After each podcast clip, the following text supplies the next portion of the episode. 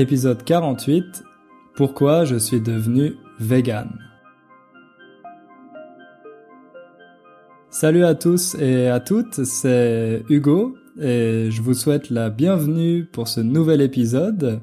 Si c'est la première fois que vous m'écoutez, sachez que ce podcast est fait pour les personnes qui apprennent le français et qui ont un niveau intermédiaire.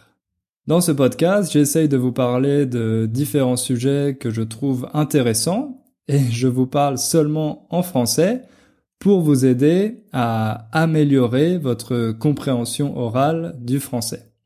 Et pour commencer cet épisode, je vais vous faire écouter un enregistrement que j'ai reçu de la part d'une auditrice du podcast qui s'appelle Masume. Masume, c'est une fidèle auditrice parce que elle m'avait déjà envoyé un email en janvier. Donc voilà, ça veut dire qu'elle écoute le podcast depuis un certain temps. Masume a une vie très intéressante parce qu'elle est née en Iran mais elle a la nationalité américaine et actuellement elle vit en Australie. Cher Hugo, merci beaucoup d'être si généreux avec ton temps et ton effort. Ton podcast sont un cadeau que j'apprécie beaucoup et j'apprends un peu le français chaque fois que je les écoute. Je souhaite vraiment que tous les Français parlent plus comme toi. Ton accent est très clair et je comprends tout ce que tu dis. J'apprécie aussi tes sujets choisis et apprends quelque chose de nouveau chaque fois que je t'écoute. Puis-je suggérer un sujet d'entrée? J'admire l'un de ton compatriotes depuis quelques années maintenant. Connais-tu Matthew Ricard? Il a un célèbre livre que j'adore l'art du bonheur. Je pense que c'est un sujet fascinant qui pourrait intéresser tout le monde. Merci encore pour tout ce que tu fais et j'espère que tu as passé d'excellentes vacances. Masume. Merci beaucoup, Masume, pour euh, ton enregistrement. Ça me fait très plaisir d'entendre que tu apprécies le podcast et que tu le trouves utile. Je sais qu'il y a beaucoup d'auditeurs qui aimeraient que tous les Français parlent comme moi, parce que ça rendrait leur apprentissage du français plus facile, mais malheureusement, comme vous le savez, ça n'est pas le cas. Et d'ailleurs, si c'était le cas, moi, je serais peut-être au chômage. C'est vrai que j'adapte un peu ma façon de parler pour que ce soit plus facile à comprendre, mais Progressivement, au fur et à mesure des épisodes, vous avez peut-être remarqué que j'essaye de parler un peu plus vite parce que je sais que vous faites des progrès en écoutant ce podcast. Donc moi, je vais essayer d'adapter mon niveau et de progresser avec vous. Bref, je sais que c'est difficile de comprendre les Français. Il y a plusieurs raisons pour ça. Et c'est d'ailleurs une des leçons qu'il va y avoir dans mon programme. Vous savez peut-être que je travaille actuellement sur euh, un programme que je vais vendre sur mon site normalement au mois de septembre, si tout va bien. Et dans la première semaine de ce programme, il y a une leçon qui explique pourquoi ça semble si difficile de comprendre les Français quand ils parlent et comment faire pour dépasser, pour surmonter cette difficulté. Comme vous l'imaginez, il n'y a pas de solution magique. Moi, en général, je ne crois pas aux solutions magiques. Il faut, comme je le répète souvent, passer beaucoup de temps avec la langue et essayer de tolérer l'ambiguïté.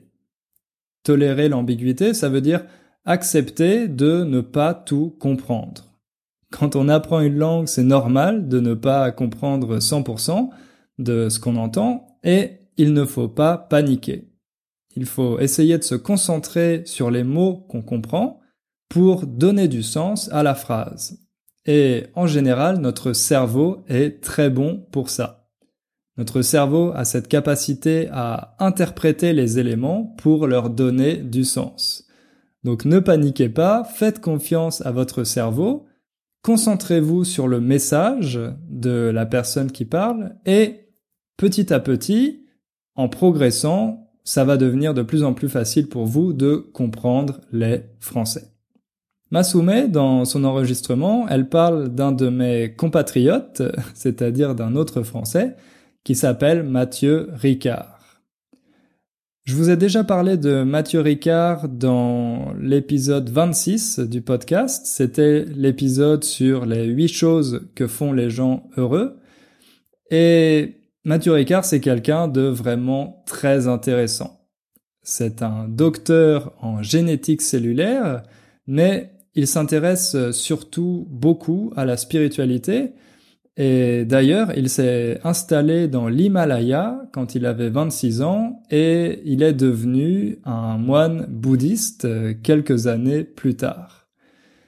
C'est quelqu'un qui s'intéresse beaucoup aux questions sur l'altruisme, la compassion, le bonheur, la méditation, l'environnement. Et sur Internet, vous pouvez trouver beaucoup d'articles, de vidéos, d'interviews avec lui dans lesquels vous allez pouvoir découvrir sa pensée. Et si ce sont des sujets qui vous intéressent, je vous encourage vraiment à le faire. Tapez Mathieu Ricard dans Google et voilà, vous allez trouver plein de choses très intéressantes. À part ces sujets que j'ai mentionnés, il y a un autre thème qui est très important pour Mathieu Ricard, c'est la défense des animaux et le véganisme. Donc ça, c'est un sujet qui m'intéresse beaucoup, moi aussi, et dont j'ai décidé de vous parler aujourd'hui. J'ai longtemps hésité avant de faire cet épisode parce que pour moi, c'est quelque chose d'assez personnel, car je suis devenu vegan il y a deux ans.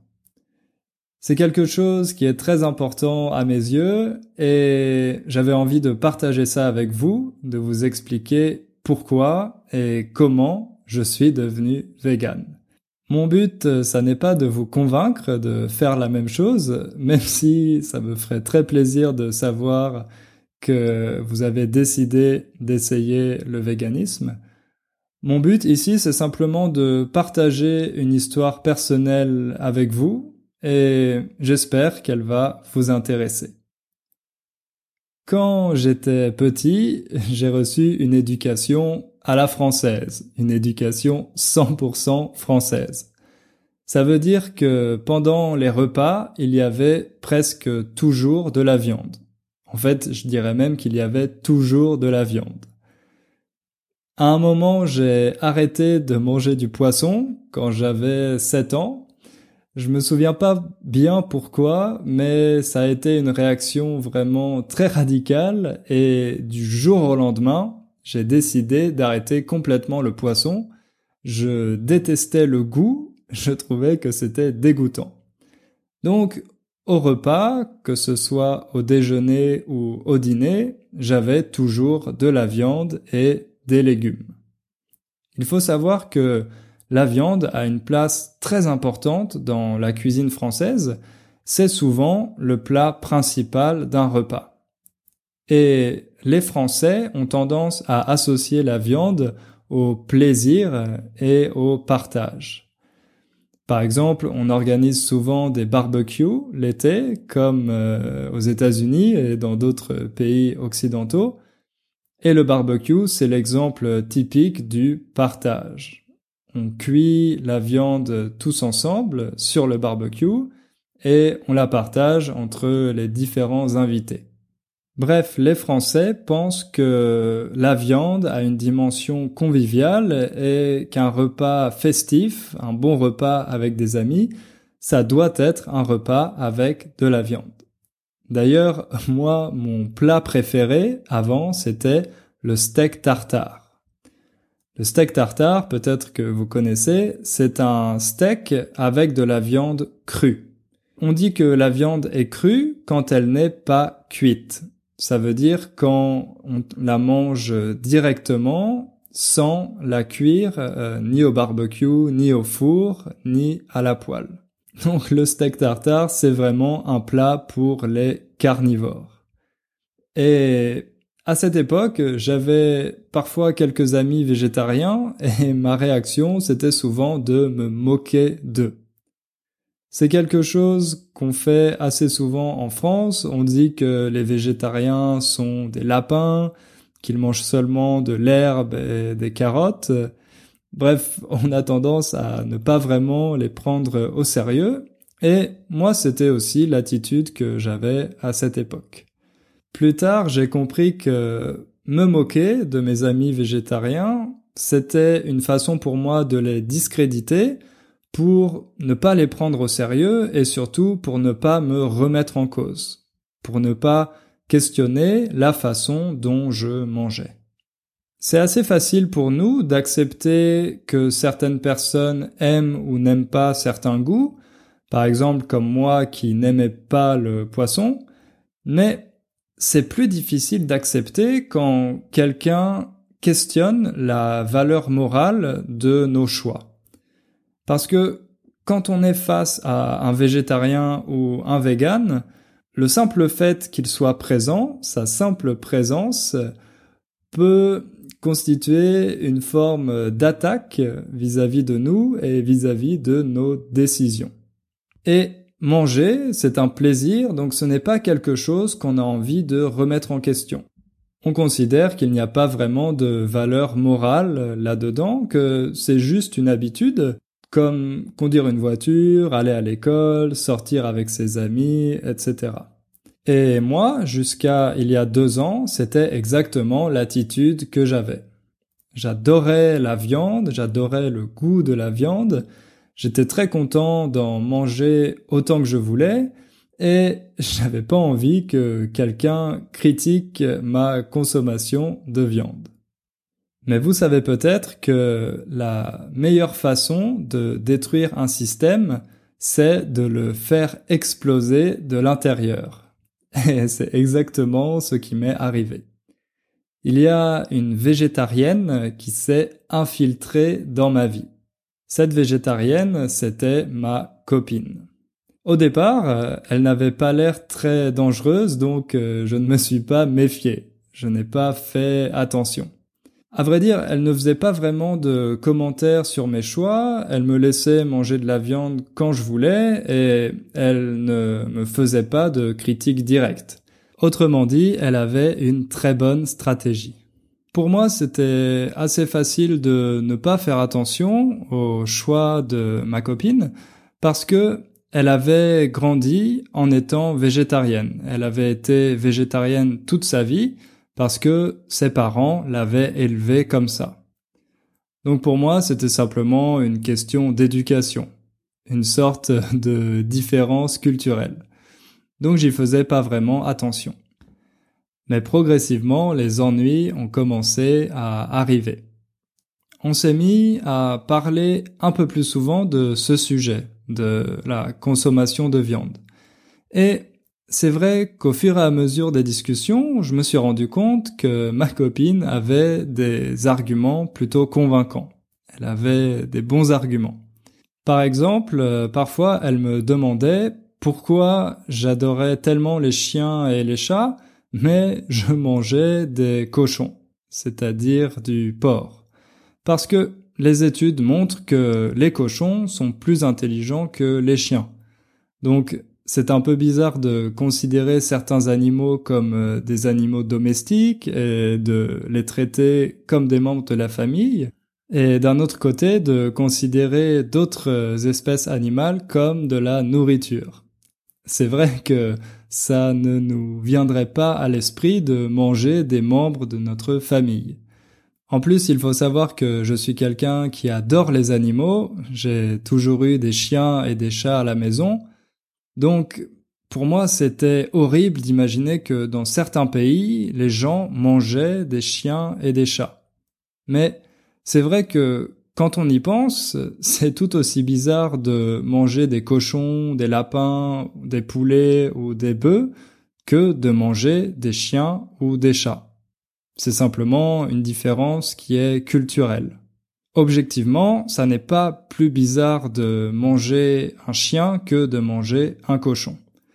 Donc pourquoi dans un cas c'était une chose que je trouvais horrible et dans l'autre une chose qui me semblait tout à fait normale Avec ce genre de questions, ma copine a commencé à semer le doute en moi.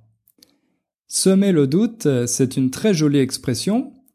Semer, c'est un verbe qu'on utilise, par exemple, quand vous prenez des graines pour faire pousser quelque chose. Vous semez les graines dans un champ.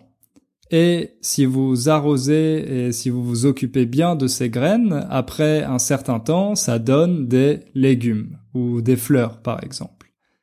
C'est la même chose avec semer le doute. Quelqu'un commence à vous poser quelques questions et il y a le doute qui naît dans votre tête. Et avec le temps, ce doute devient de plus en plus grand. C'est ça l'expression semer le doute. J'ai commencé à me poser pas mal de questions et une autre chose qui m'a vraiment convaincu à cette époque, c'est quand ma copine m'a encouragé à regarder des vidéos de ce qui se passe dans les abattoirs.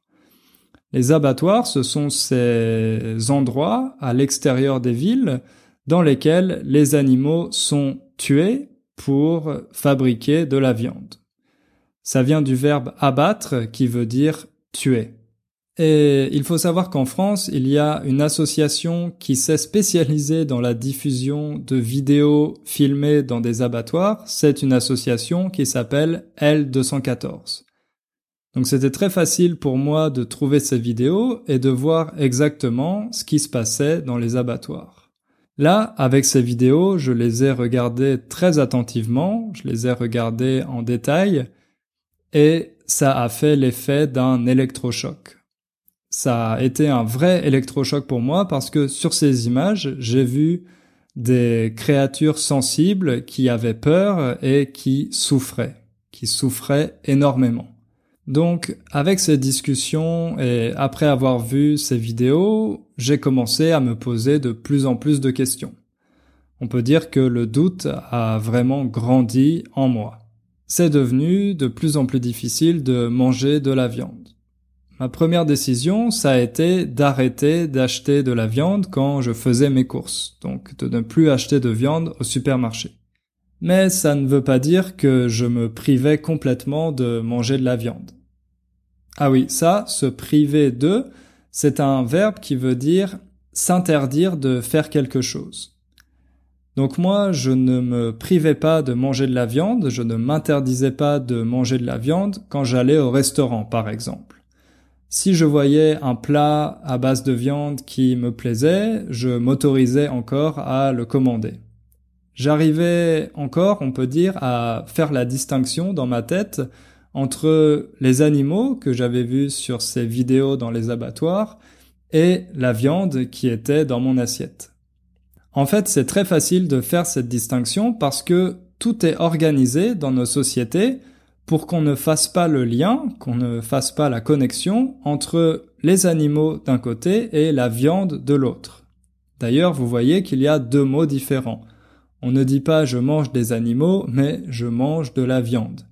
Et quand on voit ces produits au supermarché, dans les emballages, ça ne ressemble pas du tout à un animal. Donc, c'est très facile pour nous d'oublier que quand on mange de la viande, en fait, on est en train de manger un animal. À cette époque, même si je commençais à avoir des doutes, on peut dire que j'étais dans une phase de déni. Je refusais d'accepter la réalité et je me disais que ma copine était trop sensible, que les animaux étaient faits de toute façon pour qu'on les utilise, pour qu'on les mange, et que les conditions de production de la viande n'étaient pas si terribles. Et en parallèle, j'ai commencé à lire beaucoup d'articles et de livres sur ce sujet pour essayer de trouver des arguments pour contredire ma copine. Mais ce qui s'est passé, c'est que plus je lisais, plus je me rendais compte que c'était moi qui avais tort. C'était moi qui me trompais et ma copine avait raison. J'ai découvert beaucoup d'auteurs, dont Mathieu Ricard justement, que j'avais ignoré ou discrédité jusqu'ici parce que c'était des personnes qui questionnaient une chose très intime chez moi, c'est-à-dire la nourriture. Car oui, la nourriture, on ne se rend pas forcément compte, mais c'est une question qui est très intime pour chacun d'entre nous. Et ça n'est pas quelque chose qu'on a envie de remettre en cause. Au fur et à mesure de ces lectures et des discussions avec ma copine, il y a un conflit intérieur qui a commencé à grandir en moi.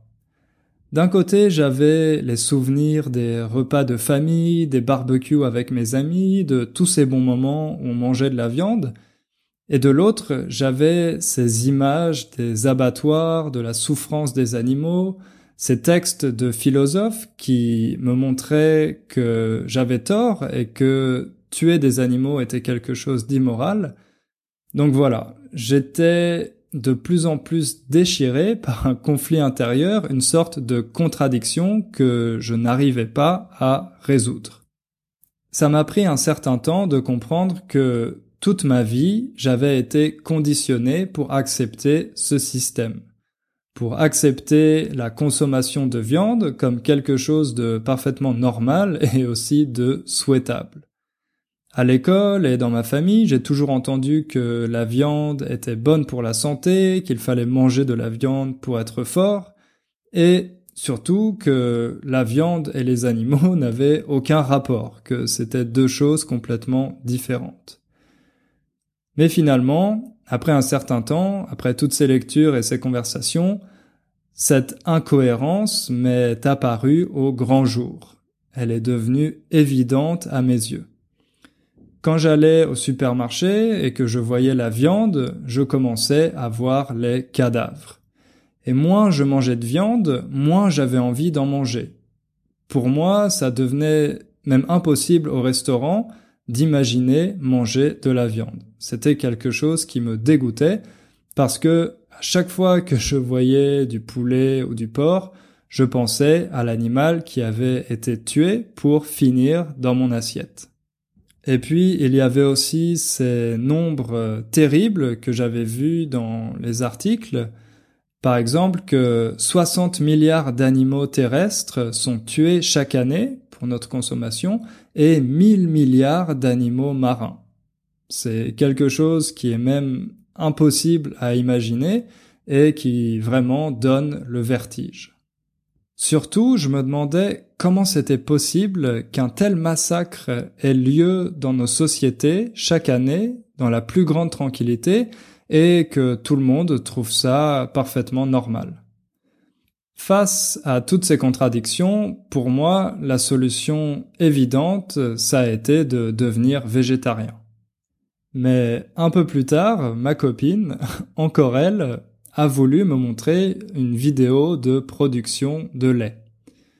D'abord, j'ai refusé parce que je savais très bien quelles seraient les conséquences de regarder cette vidéo et moi, je n'avais pas envie d'arrêter de boire du lait ou d'arrêter de manger du fromage. J'adore le fromage, c'était quelque chose qui là aussi me donnait du plaisir et je n'avais pas envie de renoncer à ce plaisir. En plus, j'étais persuadé, j'étais sûr que quand on prenait du lait de vache, ça ne leur faisait pas de mal. J'imaginais la scène dans une ferme où un gentil fermier trait la vache, ça veut dire euh, prend le lait de sa vache. Mais la réalité est très différente de cette situation que j'imaginais. Pour produire du lait, une vache a besoin d'être enceinte, elle a besoin d'attendre un bébé. Ce qui veut dire que systématiquement, les éleveurs mettent la vache enceinte, autrement dit, ils la violent, pour qu'elle attende un bébé et qu'elle soit capable de produire du lait. Et une fois que le bébé est né, on le sépare presque immédiatement de sa mère et on le fait manger pour qu'il devienne à son tour de la viande. Après quatre ou cinq années de cette vie horrible, la vache est tuée parce qu'elle n'a plus de force pour continuer à produire du lait. Mais le plus choquant et le plus émouvant pour moi de ce que j'ai vu dans ces vidéos, c'est le moment où les vaches sont séparées de leur bébé. On voit les vaches hurler, pleurer et essayer de courir après le bébé que l'agriculteur est en train de kidnapper littéralement. C'est vraiment la preuve de l'instinct maternel très fort qui existe chez les autres animaux, chez les mammifères. C'est quelque chose qu'on a en commun avec eux et en voyant ces images, c'est vraiment difficile de rester insensible. Évidemment, après avoir vu toutes ces conditions de production et toute cette souffrance, j'ai décidé d'arrêter complètement les produits laitiers. Plus de fromage, plus de yaourt et bien évidemment plus de lait. Mais il ne faut pas croire que ça a été une décision facile pour moi. Rappelez-vous que j'adorais manger de la viande et du fromage, donc, en abandonnant tout ça, j'avais l'impression de renoncer à tous mes plaisirs. Mais en fait, ce n'est pas parce que quelque chose nous donne du plaisir que c'est moral. Par exemple, on peut imaginer un kleptomane, quelqu'un qui adore voler des choses dans les magasins. Voler lui donne beaucoup de plaisir, mais ce n'est pas pour ça qu'il doit continuer de le faire. Et d'ailleurs, s'il se fait arrêter et que sa réponse est de dire oui, mais j'adore voler parce que ça me donne du plaisir, je ne pense pas que ça pourra convaincre la police. Donc c'est un peu la même chose avec la viande et le fromage, même si on adore en manger, on adore le goût, ça n'est pas un argument pour en justifier la consommation. À ce moment-là, on peut dire que je suis devenu végétalien. Ça veut dire que je ne mangeais plus de produits d'origine animale parce que j'ai aussi arrêté de manger des œufs. Mais comme j'ai continué à lire beaucoup de livres sur ce sujet, après quelque temps, je suis devenu vegan. La différence entre le végétalisme et le véganisme, c'est que le véganisme est vraiment un combat politique qui consiste à lutter contre toute forme d'exploitation des animaux. Ça veut dire que, en plus de ne pas manger de produits d'origine animale, on ne consomme pas non plus de vêtements qui sont faits à partir d'animaux, donc pas de cuir, par exemple pour les chaussures ou les sacs, pas de laine, etc. Et puis, on évite aussi d'acheter des produits cosmétiques, par exemple, ou des médicaments qui sont testés sur des animaux. Et enfin, on boycotte euh, toute forme de divertissement basé là aussi sur l'exploitation des animaux comme les zoos, les cirques, les parcs aquatiques, etc. Donc c'est plus qu'un mode de consommation, c'est plus qu'un style de vie, c'est un engagement total en faveur des animaux. Et depuis que je suis devenu vegan, on me pose toujours les mêmes questions. Donc je vais profiter de cet épisode pour y répondre. D'abord, on me dit que l'homme a toujours exploité les animaux, ça a toujours été comme ça depuis la nuit des temps, donc pourquoi est-ce qu'on devrait changer? Ça, c'est un peu le même type d'argument qu'on entendait au moment de l'esclavage. Les personnes qui profitaient de l'esclavage disaient que ça avait toujours existé depuis la Grèce antique et qu'elles ne comprenaient pas pourquoi maintenant il fallait l'abolir. Donc là, vous voyez un peu l'absurdité de cet argument. Ce n'est pas parce que quelque chose a toujours été d'une certaine manière qu'il doit rester de cette manière. Le deuxième argument que j'entends, c'est que les animaux ne sont pas comme nous. C'est vrai que le philosophe français René Descartes considérait les animaux comme des machines que l'homme avait le droit d'exploiter. Mais toutes les recherches scientifiques récentes euh, vont dans le sens inverse. En fait, les chercheurs montrent que nous sommes construits d'une manière très proche des animaux. Nous avons un système nerveux et des émotions.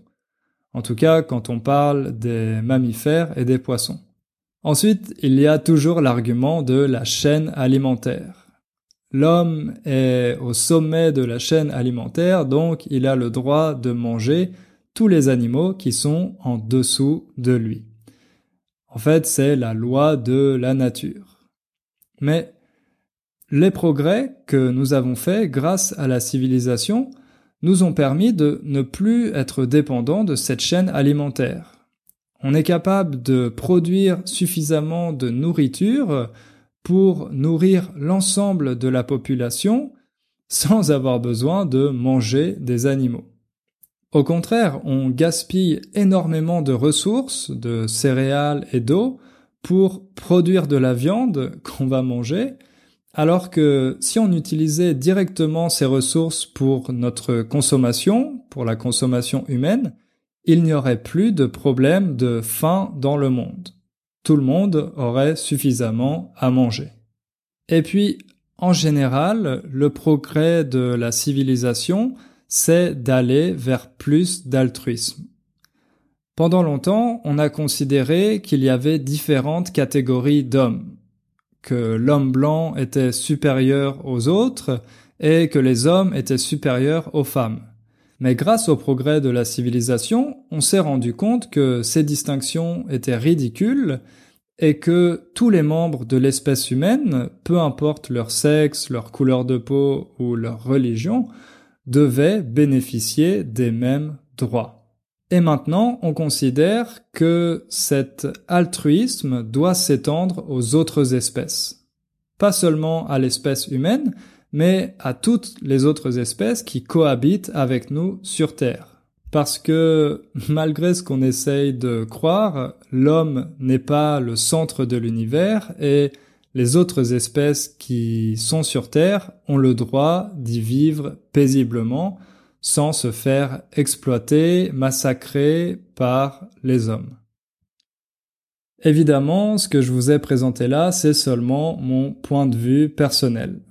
Donc vous n'êtes pas obligé de le partager, mais j'espère simplement que ça vous aura poussé à vous poser certaines questions si vous n'avez jamais réfléchi à ce sujet, et peut-être que vous aurez envie d'en savoir plus. Donc si c'est le cas, je vous invite à m'envoyer un email et je pourrais vous recommander différents textes en français ou en anglais qui personnellement m'ont beaucoup inspiré. Voilà, c'est tout pour aujourd'hui, on va s'arrêter là. Merci de m'avoir écouté et merci à toutes les personnes qui ont laissé des évaluations. Merci aussi à ceux qui partagent mon podcast avec euh, leurs amis ou leur famille. On est de plus en plus nombreux, il y a de plus en plus d'auditeurs. Donc c'est vraiment génial. Ça me motive à continuer d'enregistrer de nouveaux épisodes pour vous aider à apprendre le français de manière naturelle. Profitez bien de vos vacances si vous êtes en vacances. Si vous êtes au travail, bon courage et on se retrouve dans deux semaines pour un nouvel épisode. À bientôt, ciao